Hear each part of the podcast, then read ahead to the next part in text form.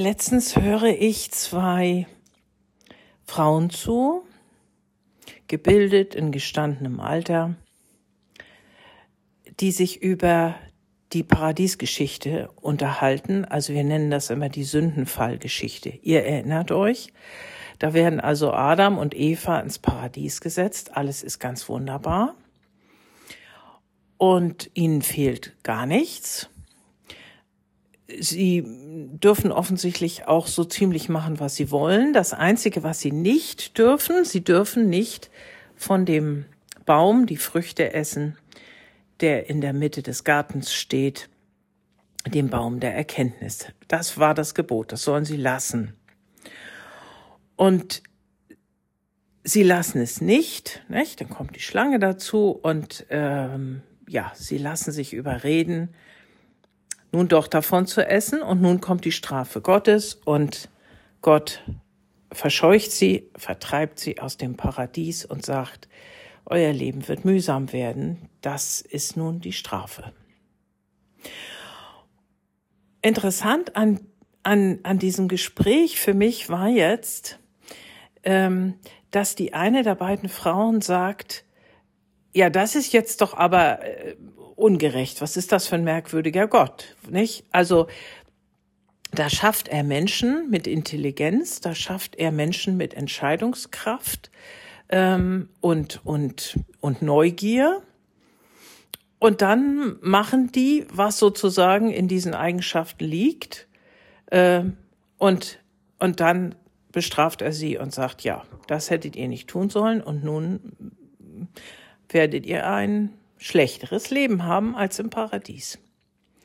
So geht es ja nicht. Das hätte er nicht tun dürfen. Und da habe ich so gedacht, das ist ein, ein, ein ganz typischer, moderner Gedanke, dass, dass wir denken, wir könnten mit Gott diskutieren. Nee, das müsste ein bisschen basisdemokratisch zugehen. Lasst uns mal, nicht? Äh, wenn du nicht weiter weißt, weißt dann, äh, dann bildest du einen Arbeitskreis. So hieß das immer zu meiner, zu meiner Studienzeit. So. Und dann saßen wir da und haben uns die Köpfe heiß geredet. Und natürlich hatte jeder eine andere Meinung und oh wei, war das ein mühsames Unterfangen und wirklich vorwärts gekommen sind wir natürlich nicht. Aber was will ich sagen? Ähm, dieser, dieser Gedanke, wir könnten mit Gott diskutieren. Wir könnten mit ihm verhandeln. Dieser Gedanke, der ist natürlich nicht nur ein moderner Gedanke, den äh, finden wir im Alten Testament ganz häufig, dass die Menschen anfangen, mit Gott zu handeln. Ne? Also Gott droht an, diese Stadt ist fürchterlich, sündig, die werde ich jetzt vernichten und dann und dann fängt einer der biblischen Figuren an, mit Gott zu handeln und sagt, na ja, also du musst vielleicht nicht alle vernichten, könntest du nicht ein paar übrig lassen und so. Also diese, diese Art ähm, zu denken, die ist uralt. Was sagt denn der Kurs dazu? Welche, welche Gottesvorstellung begegnet uns in ein Kurs in Wundern? Ist das ein Gott, mit dem man diskutieren kann? Nein. Der Kurs ist total radikal in seiner Gottesvorstellung. Er sagt, es gibt die Wirklichkeit Gottes, groß geschrieben, und die ist vollkommen. Die, da, darin bist du geborgen, darin kann dir nichts passieren, da musst du keine Angst mehr haben, keine Sorge, da ist alles gut. Und du kannst, wenn du dich entschließt, dein Leben von der geistigen Warte her zu sehen und von der Wirklichkeit Gottes her zu sehen, dann kannst du im Paradies sein. Ne, der, der, ein Kurs im Wunder nennt das ja Himmelreich, nicht? Also der Himmel ist kein Ort, sagt, sagt der Kurs, der Himmel ist eine Entscheidung. Was für ein Satz.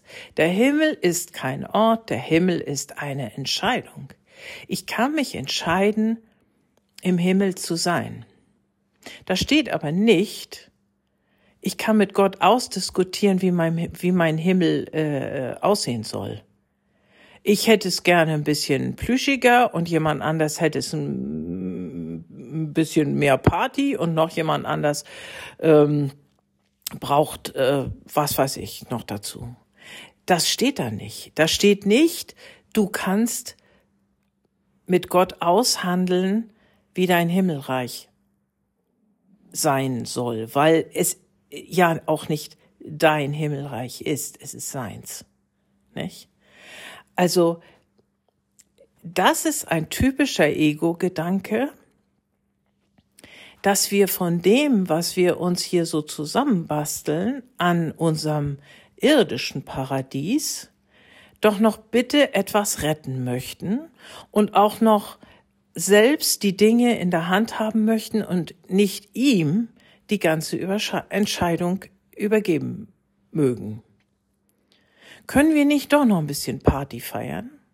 Können wir nicht doch noch ein bisschen ähm, den irdischen Nektar saugen, nicht? Was auch immer das für jeden bedeutet. Also noch ein bisschen, noch ein bisschen reisen und noch ein bisschen viel Geld verdienen und noch ein bisschen, ähm, ja, so unseren unseren Lüsten nachgehen, die wir, die wir so haben. Und, und trotzdem aber, trotzdem aber uns in der, in der Geborgenheit, in der Sicherheit, in dem Einssein mit Gott fühlen. Nicht? Also, hm, man könnte doch das eine machen und das andere trotzdem nicht lassen. Und da sagt uns ein Kurs in Wundern, das ist ein wahnsinniger Gedanke. Also der nennt das tatsächlich Wahnsinn. Also wenn du glaubst, du kannst so weitermachen wie bisher, aber trotzdem das Paradies oder wie der Kurs sagt, den Himmel haben und nicht die Entscheidung Gott überlassen, sondern du meinst immer noch, du kannst es, weißt es eigentlich besser. Du hast eigentlich die richtige Idee, wie es denn gehen könnte, wie denn, wie denn ein Himmel zu bauen wäre. So. Und naja, gut, er ist schon auch noch da, aber im Grunde genommen willst du es in der Hand behalten und deshalb bist du ja auch fleißig weiter dabei, nach dem Frieden, nach dem Glück, nach der Seligkeit auf dieser irdischen Ebene zu streben. Und höchstens wenn wir etwas in Not geraten und in schwere Bedrängnis, dann erinnern wir uns mal wieder, ach ja, da war ja noch was, da gibt's ja womöglich noch eine andere Ebene. Jetzt wende ich mich da mal hin. Das ist ein Kuhhandel. Aber Gott ist kein Kuhhändler. Wir sind nicht auf dem Bazar. Gott will nicht mit uns diskutieren. Und im Endeffekt führt natürlich auch dieses, im Grunde genommen weiß ich doch besser, wie ich selig werde, zu einer unglaublichen Überheblichkeit. Also wir sehen das auch in der, in dem, was Menschen eben tun über Jahrhunderte, über Jahrtausende. Wir probieren immer mal wieder in die göttliche Ordnung einzugreifen, weil wir glauben, wir wissen es besser. Wir brauchen ihn nicht. Nicht? Also mit ihm diskutieren hieße ja sogar noch, seine Existenz überhaupt wahrzunehmen und anzunehmen. Aber heute gibt es ja auch viele Menschen, die sagen, wovon redest du? Gott gibt es nicht. Also können wir machen, was wir wollen. Und dann fangen wir an, zum Beispiel gentherapeutische Experimente zu machen und in den Bauplan des Menschen einzugreifen. Und nicht nur des Menschen, nicht? Tiere, Pflanzen und so weiter. Und was dabei rauskommt, weil wir es nämlich nicht überschauen, wir sind nicht der Schöpfer, was dabei rauskommt und dass das Gute, was wir womöglich wollen, am Ende aber nicht das Gute ist, weil es, weil es Nebenwirkungen hat, weil es ähm, andere Zusammenhänge zerstört, die wir überhaupt nicht sehen können das planen wir nicht mit ein. Und womit hat das was zu tun? Wir stellen uns nicht unter ihn, sondern wir stellen uns neben ihn. Das ist ein Ego-Gedanke. Wir überhöhen uns selbst. Wir sind seine Geschöpfe. Mit Schöpferkraft ausgestattet. Ja, genau, das sagt uns der Kurs, nicht? Also du bist Geist von Gottes Geist und die Schöpferkraft, die der, die der Herr hat, die, die haben wir sozusagen geerbt als seine Kinder. Aber das bedeutet ja nicht, dass wir ihm ebenbürtig sind. Würden wir uns neben ihn stellen, dann fiele die Sicherheit, die Geborgenheit, die Angstfreiheit weg, wären wir auf Augenhöhe sozusagen, nicht? Warum, warum fühlt sich das kleine Kind bei Vater und Mutter total geborgen? Nach ganz viel Kummer und nach ganz viel Angst und nach einer, nach einer furchtbaren Nacht mit einem schrecklichen Albtraum klettert es zu Mama und Papa ins Bett und da ist plötzlich alles gut. Weil das kleine Kind weiß, die sind kräftig genug, die können mich beschützen. Die wissen, wie es geht. Die, die können die bösen Geister verscheuchen. Und sobald wir uns als, als ebenbürtig äh, empfinden, müssen wir natürlich auch die Kontrolle übernehmen. Jetzt müssen wir das alles regeln. Und unsere Erfahrung in unserem Leben ist, dass wir es immer mal wieder nicht geregelt bekommen.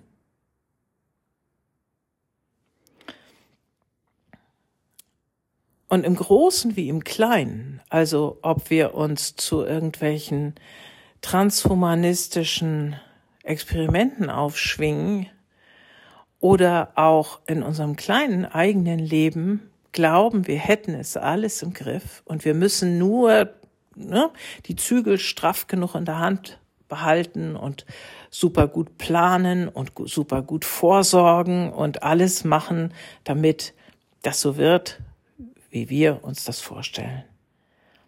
Das ist ein Irrglaube. Das, das geht davon, dieses Handeln, dieses Denken geht davon aus, dass wir den Laden, den Gott aufgemacht hat, wir, wir bauen Konkurrenzladen auf, nicht? Wir bauen einen daneben und sagen, ach komm, ich kann das auch, was du kannst. Und da fällt mir eben auch der Begriff Demut ein, nicht? Also wenn ich denn von der Existenz eines Gottes ausgehe, dann gehört zu diesem, zu dieser Gottesvorstellung eben auch, dass ich bereit bin, mich ihm anzuvertrauen, mich unter seinen Plan zu beugen und zu sagen, okay, ich hab's noch nicht verstanden. Ich weiß noch nicht, wo du mit mir hin willst. Aber das wird schon seinen Sinn haben. Das wird schon, wird schon am Ende irgendwie gut werden. Also gut, gut im Sinne von sinnvoll. Gut im Sinne von sinnvoll. Das ist, ja. Das ist das, was ich sagen will. Dafür müssen wir aber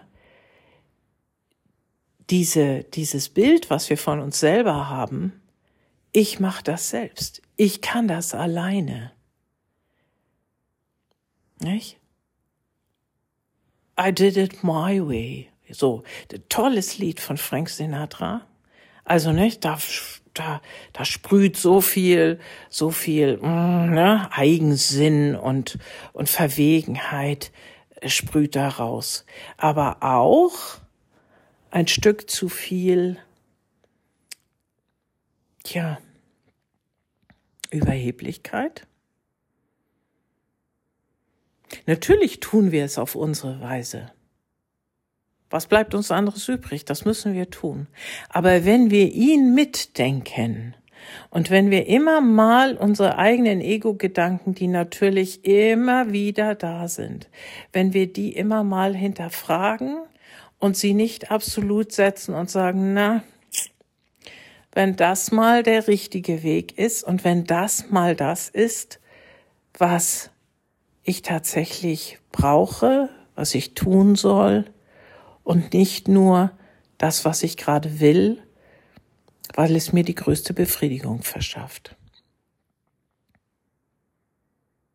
Gott diskutiert nicht mit uns. Wir müssen das gar nicht probieren.